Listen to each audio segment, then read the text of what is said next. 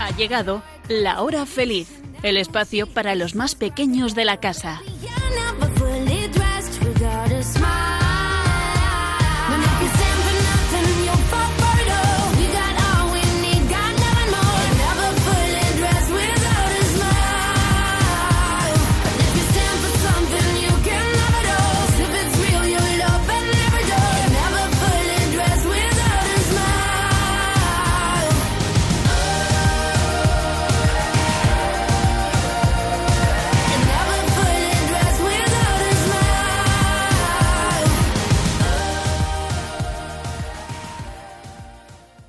Al volver a Jerusalén, cuando Jesús tenía doce años, se perdió y sus padres no lo encontraban.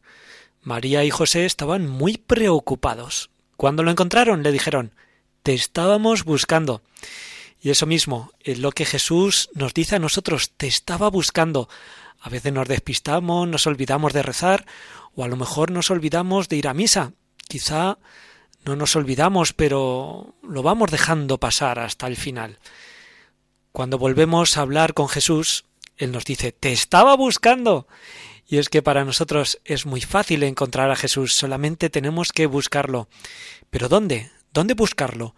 Pues en los pobres, en los abandonados, en la iglesia, en la oración, en los niños que están solos, en los mendigos que vemos en la calle, en los niños de nuestra clase que lo están pasando un poquito regular, o bien cuando le pedimos perdón a nuestros padres, y lo mejor es que Él nunca nos dice no. Él está esperando que le busquemos, para que lo llevemos con nosotros en cada cosa que hacemos. Él también nos busca, nos llama, nos necesita, para que hagamos realidad todo lo que Dios ha soñado sobre nosotros. Aquí comienza Tan Amigos en la Hora Feliz en Radio María. ¿Estás escuchando? Tan Amigos. En la Hora Feliz. En Radio María.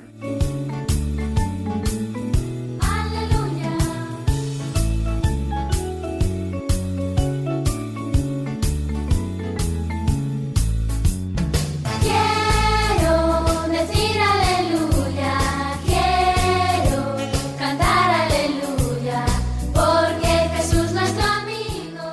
Hola, ¿qué tal? ¿Cómo estáis? Un martes más con todos vosotros, acompañándoos en la tarde.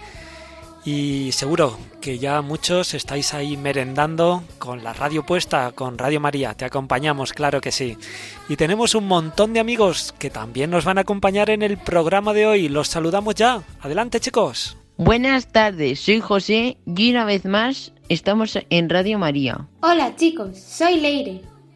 ¿Qué tal lleváis la semana? Bienvenidos a la hora feliz. Espero que os guste este programa. Hola, soy Luis. ¿Estáis preparados para este programa de Radio María? Hola, buenas tardes. Soy Mencía. ¿Cuánto tiempo sin estar con vosotros? Espero que lo paséis muy bien esta tarde.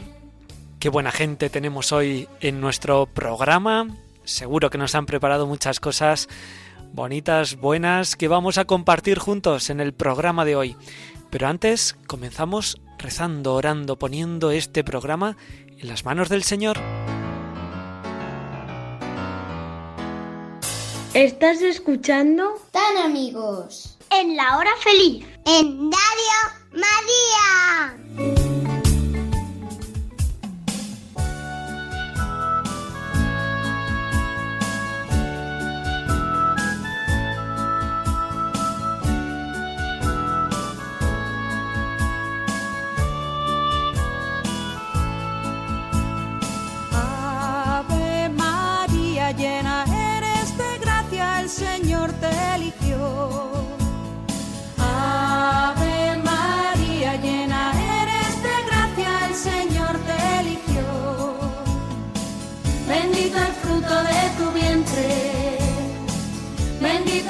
El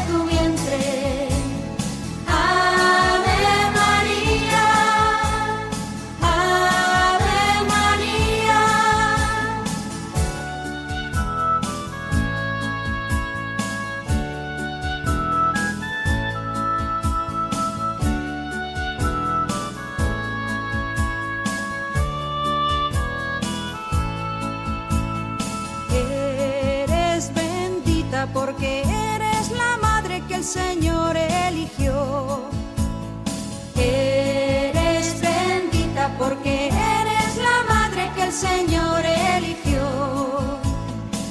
Bendito el fruto de tu vientre, bendito el fruto de tu vientre. Ave María, Ave María.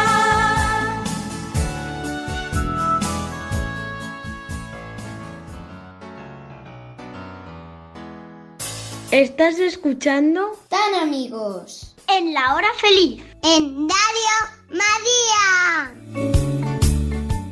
Bueno, qué visita tenemos esta tarde en Tan Amigos en la Hora Feliz en Radio María. Nos visitan dos amigas, Encarna y Marillanos, y son Scout. Nos van a contar qué es esto. Les presentamos, ¿sí? Hola, Encarna, ¿qué tal? Hola, buenas. ¿Qué ¿Cómo tal? estás? Pues muy bien, muy contenta. Hoy es el Día del Pensamiento Scout. Sí, es un día muy importante para nosotros porque es nuestro día eh, para celebrar lo que somos y lo que nos gusta hacer. Qué bueno, hay que felicitaros entonces. Sí, muchas gracias. Oye, Marillanos, ¿qué es esto de los Scouts? Pues los Scouts somos un grupo de, de gente, de, de amigos, que nos juntamos los sábados por la tarde y nos dedicamos a hacer juegos, hacer campamentos los fines de semana o incluso en verano. Nos vamos fuera de casa, dormimos en tiendas. Nos pasamos el día jugando, todo se ha dicho.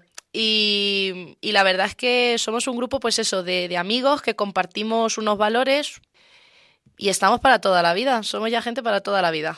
Los Scouts empiezan desde los ocho años.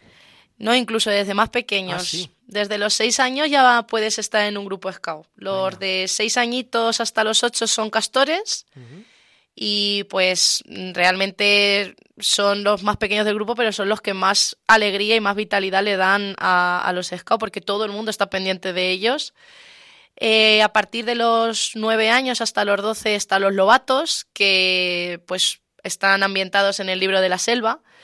Y lo mismo, ya son un poquito más mayores, pero todavía son los pequeños del grupo, entonces se les tiene como muchísimo cariño. Y a partir de los 12 años están los exploradores, que los exploradores, como su nombre indica, lo que se dedican es a, vivir el mundo, a descubrirlo, a vivir nuevas experiencias. Están ambientados por- en nuestra metodología en el Camino de Santiago, por lo tanto, pues existe la posibilidad incluso de hacerlo.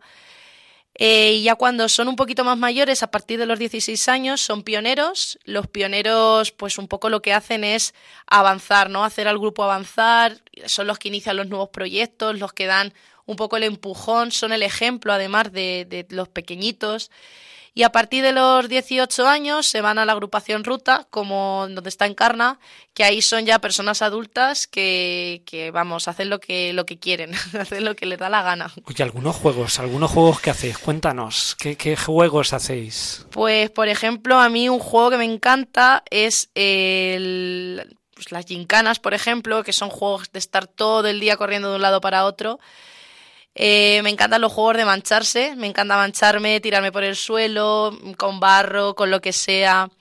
Me encanta que nos, que nos manchemos con pintura.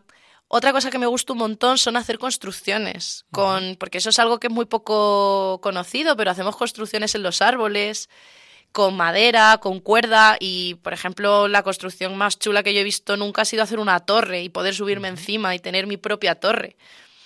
Y luego otra cosa que nos encanta es irnos de campamento. O sea, irnos de campamento fuera de casa y estar a lo mejor unos días sin nuestros padres, vamos, es lo mejor porque estás con tus amigos. Qué bueno. Oye, Encarna, ¿a qué edad entraste a los Scouts? Pues yo entré, mm, según mi criterio, un poco tarde. Yo entré a los 12 años. Ajá. ¿Y por qué? ¿Por qué te hiciste Scout? Pues la verdad, eh, yo no conocía nada a los scouts, pero un día en clase eh, mis amigos me enteré de que iban, me empezaron a contar y a mí me dieron muchas ganas, me dio mucha envidia y dije, yo tengo que ir a los scouts. Y ya te quedaste. Y me he quedado, sí, aquí sigo. ¿Y qué es lo mejor de, de los Scouts? Ay, pues a mí me encanta pasar el rato con mis amigos y yo siempre lo digo a, muchas veces con, con mi grupo de clase de ahora de la universidad que, que las amistades que haces allí no las haces igual en ningún sitio, porque al fin y al cabo estás, si te vas de campamento, estás con esas personas conviviendo durante 15 días y creas unas relaciones mucho más intensas que con, con otras personas. Eh, ese movimiento Scout empezaste ahí con los 12 años, fuiste creciendo, te lo pasas bien, pero los Scouts también tienen dentro, ¿verdad?, de su filosofía el hacer siempre lo bueno, ¿no? Esa obra buena, ese, ese querer mejorar el mundo. Ese es el objetivo. Eh, nosotros siempre decimos que tenemos que dejar las cosas mejor que como nos las hemos encontrado. Y, pero vas aprendiendo eso poco a poco durante toda la etapa Scout, yo creo que de una forma maravillosa, que es a través del juego y de una forma súper divertida. Y sí, ese es nuestro objetivo, dejarlo, dejar el mundo mejor que como nos lo hemos encontrado. Y los niños y los jóvenes siempre deseos de dejar el mundo mejor, ¿verdad, Marillanos? Pues sí, la verdad que sí. No siempre es fácil, ¿eh? que cuando somos pequeños nos, nos cuesta. Pero eh, los últimos años yo creo que todo el mundo queremos hacer el bien, ¿no? Y dejar el mundo un poquito mejor, ayudar al compañero, que al fin y al cabo es lo más importante. Eh, mostrar lo bueno que tenemos en nosotros, que, tanto los niños, los niños, los jóvenes, los adultos tenemos muchísimas cosas buenas y yo creo que es muy importante que haya un sitio en el que las podamos expresar y en ese caso, por, por nuestra parte siempre ha sido el grupo Scout. Y en este caso es un grupo Scout católico. Es eh, Scout que tiene que ver mucho, ¿verdad?, con Jesucristo y con lo que Él nos proponía. Siempre crear el reino de Dios, ¿no? Crear lo mejor y ese reino de justicia, de amor, de, de, de perdón, eh, crear el reino de Dios a través del pensamiento Scout. Pues sí, realmente los valores del escultismo son los mismos valores que, el cristianismo, los mismos. De hecho, las virtudes nuestras, pues es lo mismo, es lo mismo que diría Jesús, ¿no? Eh, abnegación, es decir, hacer lo que sea por los demás sin importar lo que nos cueste. Eh, lealtad, nosotros somos leales a nuestros compañeros y sobre todo en nuestro caso también a Dios. Y pureza, es decir, nosotros lo hacemos desde la pureza del amor hacia el prójimo. Y esos son valores que tiene el cristianismo. Entonces, mm, si, si Baden-Powell, que fue el que fundó los Scouts, era, era cristiano, el movimiento tenía que serlo exactamente igual, la verdad. Entonces, hacemos lo mismo que haría Jesús. Bueno, Encarna, eh, vosotros habláis también de, de, la figura de Jesús, ¿no? Sí, la tenemos muy presente y bueno, siempre desde que entras, vamos, hemos dicho y se comenta que Jesús era scout era el mejor ejemplo de scout que la mejor referencia que tenemos y que mm, los campamentos y todas las, las actividades que hacemos en la naturaleza es porque la naturaleza es el reino de Jesús. Bueno, qué bueno esto, ¿verdad? La naturaleza. Ahora que tanto nos está hablando el Papa Francisco del cuidado de la naturaleza de la casa común, los scouts tratáis, ¿no? La naturaleza como ese, esa hermana, ese hermano que, que hay que cuidar, ¿verdad? Y que hay que, que mejorar.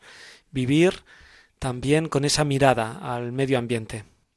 Pues sí, nosotros además tenemos nuestra propia ley, la ley Scout, y uno de los puntos es el Scout ve en la naturaleza la obra de Dios y la protege.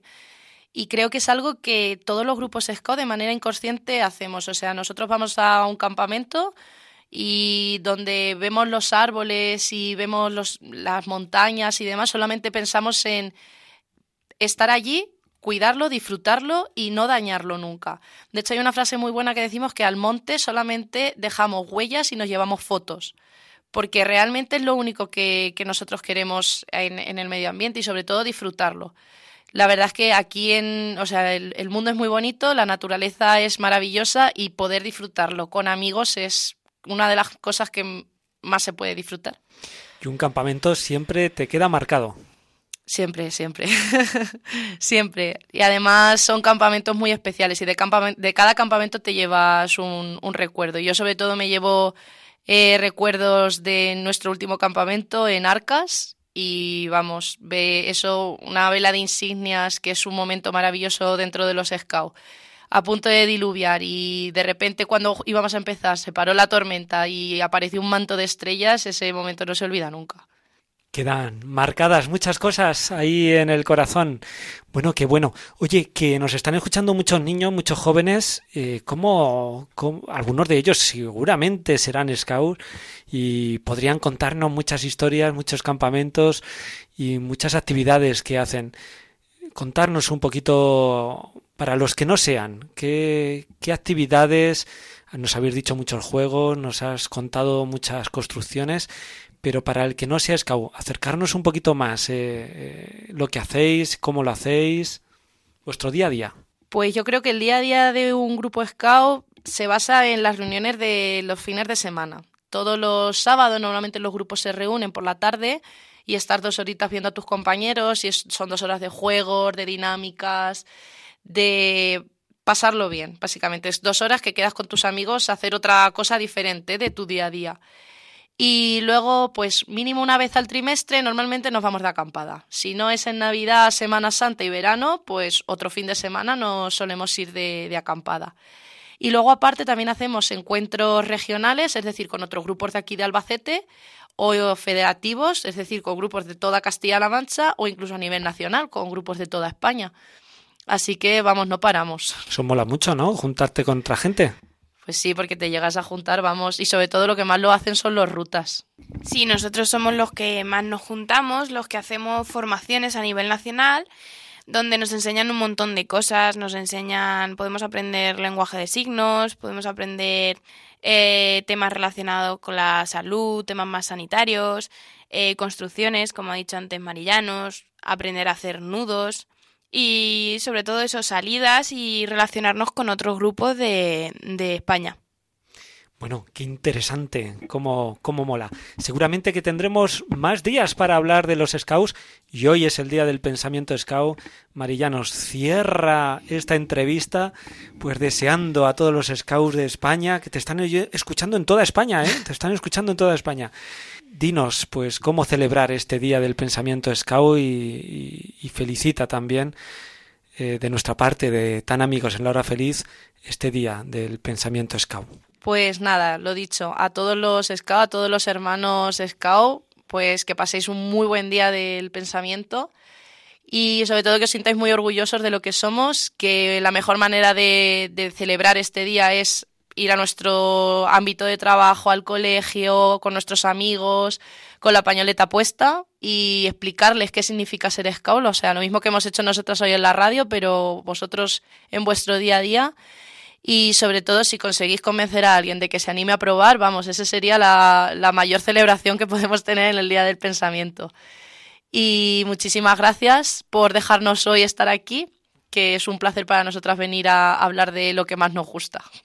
Y rodeado de tan buenos amigos, ¿verdad? Aquí en la radio, en tan amigos en la hora feliz en Radio María. Qué bueno. Oye, Merillanos, que vaya todo muy bien y felicidades. Muchísimas gracias. Encarna, nos vemos otro día. Adiós. Hasta luego. Que vaya bien, felicidades. Gracias. ¿Estás escuchando? Tan amigos. En la hora feliz. En Radio María. Hoy es el día del pensamiento Scout y de esto te hemos hablado aquí en Tan Amigos en la Hora Feliz. Pero el mes de febrero también nos recuerda a los que están más lejos. Es el mes de Manos Unidas. Mencía no lo recuerda y nos trae muchas cosas buenas. Adelante, Mencía.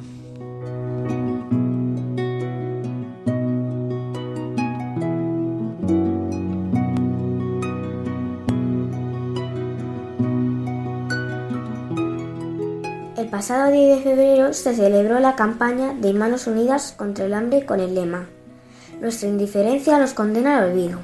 Los casi 70 años de historia de Manos Unidas son la historia de miles de mujeres y hombres implicados en la erradicación del hambre y la pobreza. Un trabajo donde se da la mano el sur y el norte para construir juntos un mundo solidario y justo que respete la dignidad de todos los hombres. En julio de 1955, la Unión Mundial de Organizaciones Femeninas Católicas lanza su manifiesto denunciando el hambre en el mundo y planteando la urgencia de adoptar soluciones. Es el origen de Manos Unidas. En 1960, las mujeres de Acción Católica se unen a la campaña contra el hambre. que se estaba preparando con el objetivo de hacer visible el hecho de que millones de personas mueren de hambre y ayudar a colaborar con los organismos gubernamentales de los países que se ocuparan de ello, para erradicar el hambre lo antes posible. En 1970, la Conferencia Episcopal Española establece una colecta especial para la campaña contra el hambre en todas las parroquias españolas. En 1973, la organización no gubernamental establece las prioridades del trabajo de los proyectos de desarrollo agrícolas, educativos, atención sanitaria, promoción de la mujer y promoción solar, pasando a llamarse Manos Unidas en 1978. Desde entonces, Manos Unidas ha estado comprometida en la construcción de un mundo donde todas las personas puedan vivir según su dignidad fundamental, cuidando de los demás débiles y del planeta, nuestra casa común, asumiendo la misión de concienciar sobre el escándalo de la desigualdad que alimenta el hambre en el mundo y de animar al compromiso de la sociedad española para entre todos lograr un desarrollo en el que nadie se quede atrás. En 2010 fue galardonada con el Premio Príncipe de Asturias de la Concordia. En la página web manosunidas.org podéis encontrar toda la información de la campaña de este año 2022, así como carteles y el cuento Nuba, Sol y Daría con el que los niños y las niñas de 6 a 10 años podrán comprender, gracias a sus personajes, por qué es necesario el trabajo de manos unidas y la labor de la organización.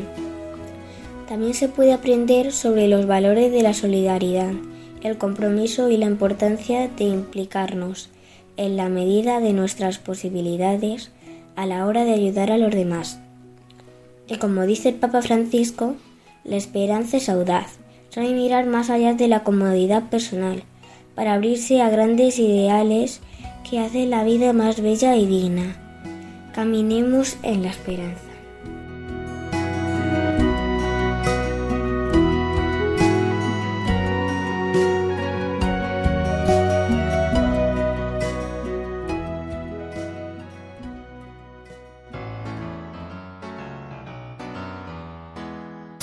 Estás escuchando Tan amigos. en la hora feliz. En Radio María. Seguimos en Tan Amigos en la Hora Feliz en Radio María. Mencía nos ha traído la historia de Manos Unidas, una historia que nos invita a la solidaridad, a ayudar a los que están más lejos, a no ser indiferentes. Y ya tenemos preparada a Leire. Leire, ánimo, venga, que nos traes hoy una historia que me ha gustado. Me ha gustado la historia que, que nos traes. Ya, ya veréis cómo os gusta. Adelante, Leire.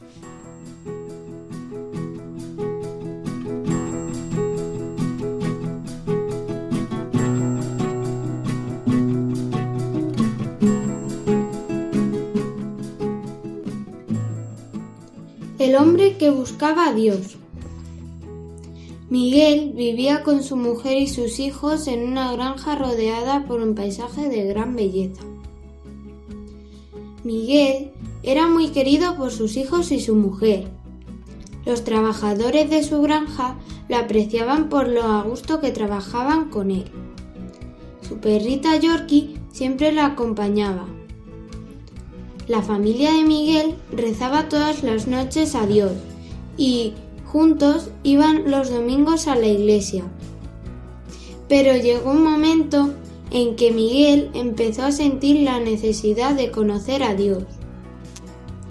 Para poder encontrarlo, Miguel abandonó a su familia y se fue a vivir solo a una cabaña en medio del bosque. Miguel pensó que allí lejos, solo y en silencio, conocería a Dios. Sin embargo, el tiempo iba pasando y no encontraba a Dios. Una noche tuvo un sueño muy especial. Soñó que iba caminando por las nubes y llegaba hasta una fila de puertas. En cada puerta aparecía este texto. Abre esta puerta y te encontrarás con Dios. Miguel, muy ilusionado, abrió la primera puerta y se llevó una gran sorpresa. Se encontró con su mujer y sus hijos, que corrieron hacia él para abrazarlo. A continuación abrió la segunda puerta y allí estaba su perrita Yorkie, que se puso a saltar de alegría a su alrededor.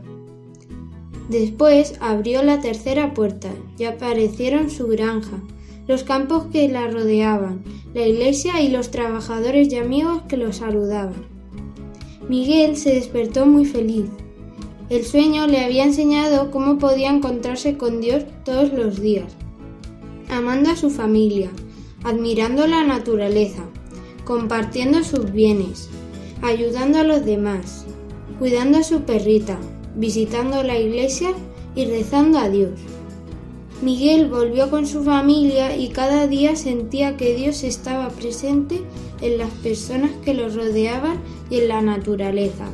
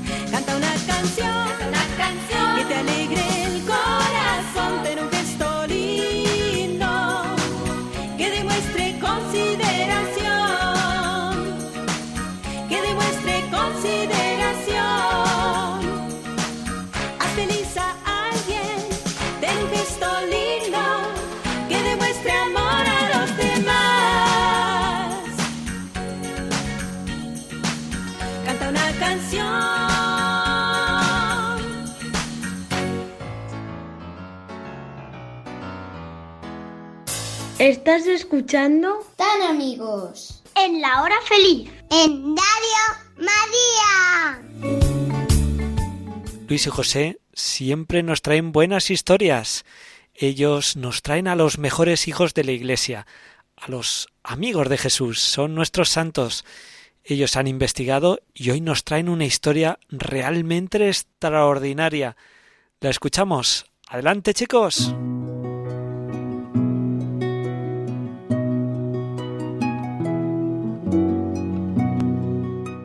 Beato Paolo Mama, el despertador misionero. Paolo era un joven humilde del sur de Italia, que desde muy pronto se sintió llamado a ser misionero. Con 22 años, recién ordenado sacerdote, se fue a Birmania. Hoy este país se llama Myanmar, donde plantó la iglesia entre la tribu de los Geku, pero se puso enfermo y tuvo que regresar a Italia.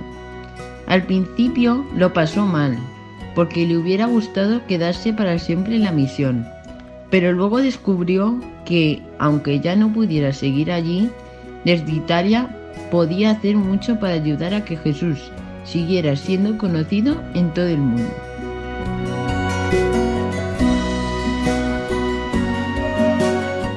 El padre Maná se dio cuenta de que a los cristianos de su época no les importaba demasiado lo que estaba ocurriendo en las misiones.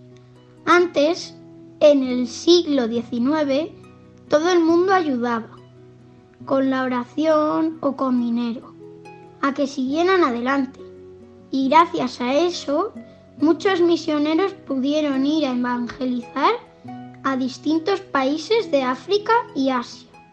Sin embargo, a principios del siglo XX, cuando las misiones más lo necesitaban, los creyentes les estaban dando la espalda y el padre Maná no lograba entender por qué. Antes todos parecían ser amigos de los misioneros y ahora les abandonaban. ¿No te recuerda un poco a lo que nos pasa hoy? Aunque nos lo pidió Jesús, id al mundo entero y proclamad el Evangelio, nos hemos vuelto un poco egoístas. Y ya no nos preocupa tanto que muchas personas no hayan oído nunca hablar de él.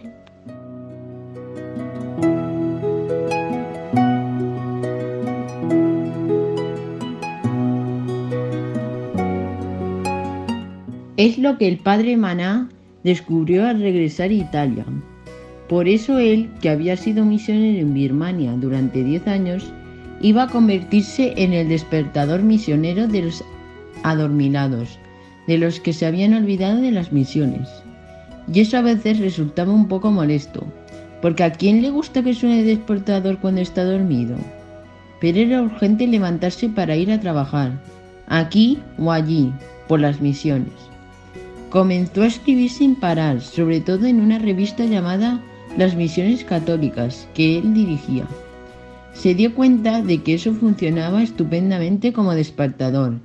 Al leer sus escritos, la gente se sacudía el sueño, como tú, cuando te llaman para ir al cole.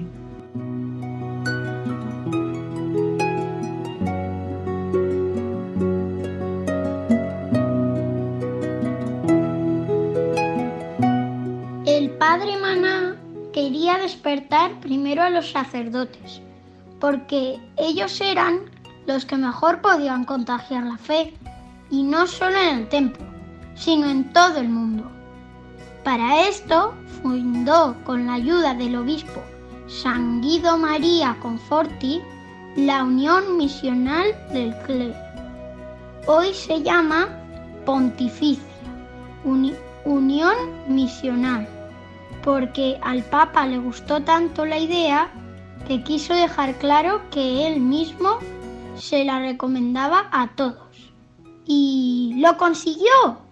La gente de la mano, los sacerdotes, volvió poco a poco a entusiasmarse con las misiones.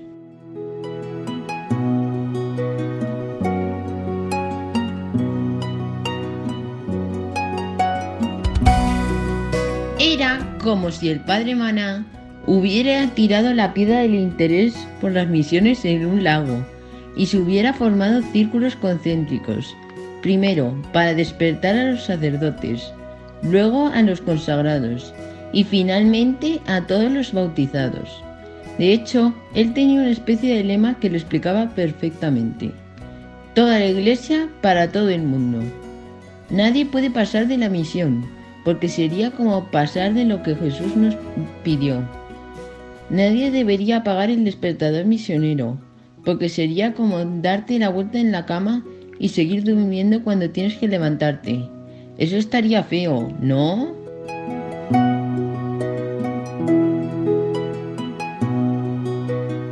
Paolo Maná murió en Nápoles en 1952.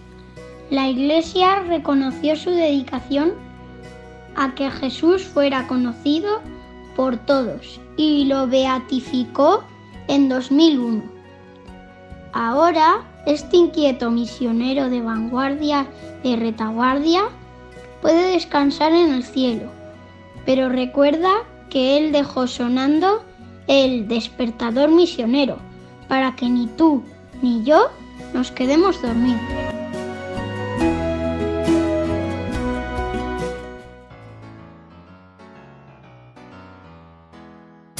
Estás escuchando Tan amigos. En la hora feliz. En Radio María.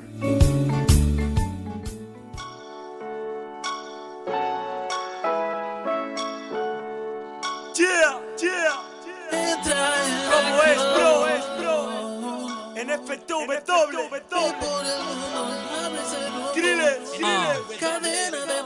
Sin miedo ni arrepentimiento esto vale la pena Transformando nuestras vidas como gusanos de seda Llamados a ser luz en mitad de las tinieblas La sal que da sabor, dando amor siento alegría plena Esta felicidad es de todos, pa' todos los días Un mismo amor, un mismo Dios en mi melodía Él nos une y ya el dolor no queda impune Cuando das tienes más, al odio eres inmune Entra en acción, empieza, no Tienes un don, demuestra lo que vales. Ve por el mundo, sabes el rumbo. Únete a la cadena de bondades. Entra no pares. Tienes un don, demuestra lo que vales. Ve por el mundo, sabes el rumbo. Únete a la cadena de bondades. Para dar, no para quedarme conmigo y aportar a las personas que no encuentran ya su sitio, aportando luz dentro del mundo en este movimiento, donde muchos se preguntan cuándo tú estarás con ellos. El amor es lo importante, lo demás es pasajero, el amor es lo primero, lo demás que espere luego.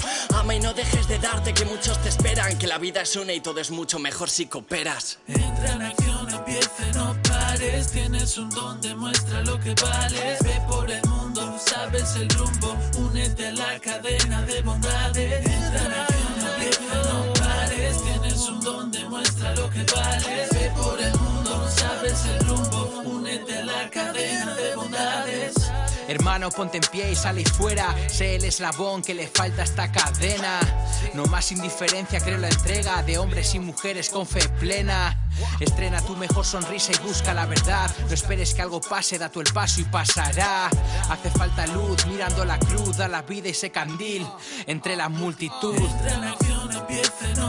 Pares. Tienes un don, demuestra lo que vales. Ve por el mundo, sabes el rumbo. Únete a la cadena de bondades. Entra en empieza, no pares. Tienes un don, demuestra lo que vales. Ve por el mundo, sabes el rumbo. Únete a la cadena de bondades. Entra en acción.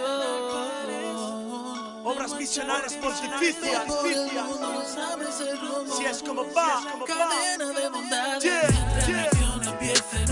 Pares. Tienes un don, demuestra lo que vales. Ve por el mundo, sabes el rumbo. Únete a la cadena de bondades. Entra en acción, empieza, no pares. Tienes un don, demuestra lo que vales. Ve por el mundo, sabes el rumbo. Únete a la cadena de bondades. Estás escuchando Tan amigos. En la hora feliz. En Radio María.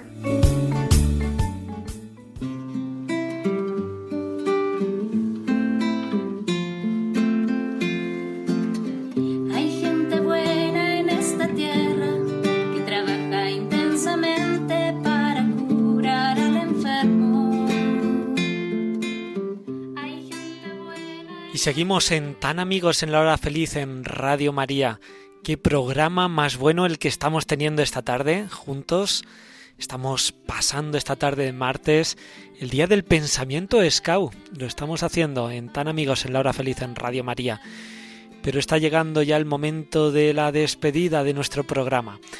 Así es que chicos, despediros de nuestros amigos.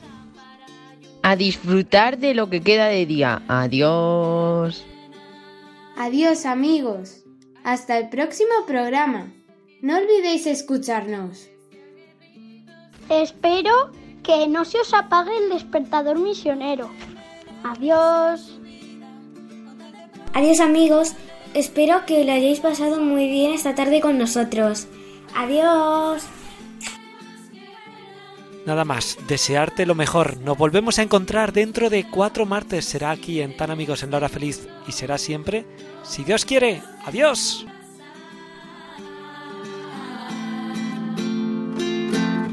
Hay gente buena en esta tierra, de mirada cristalina.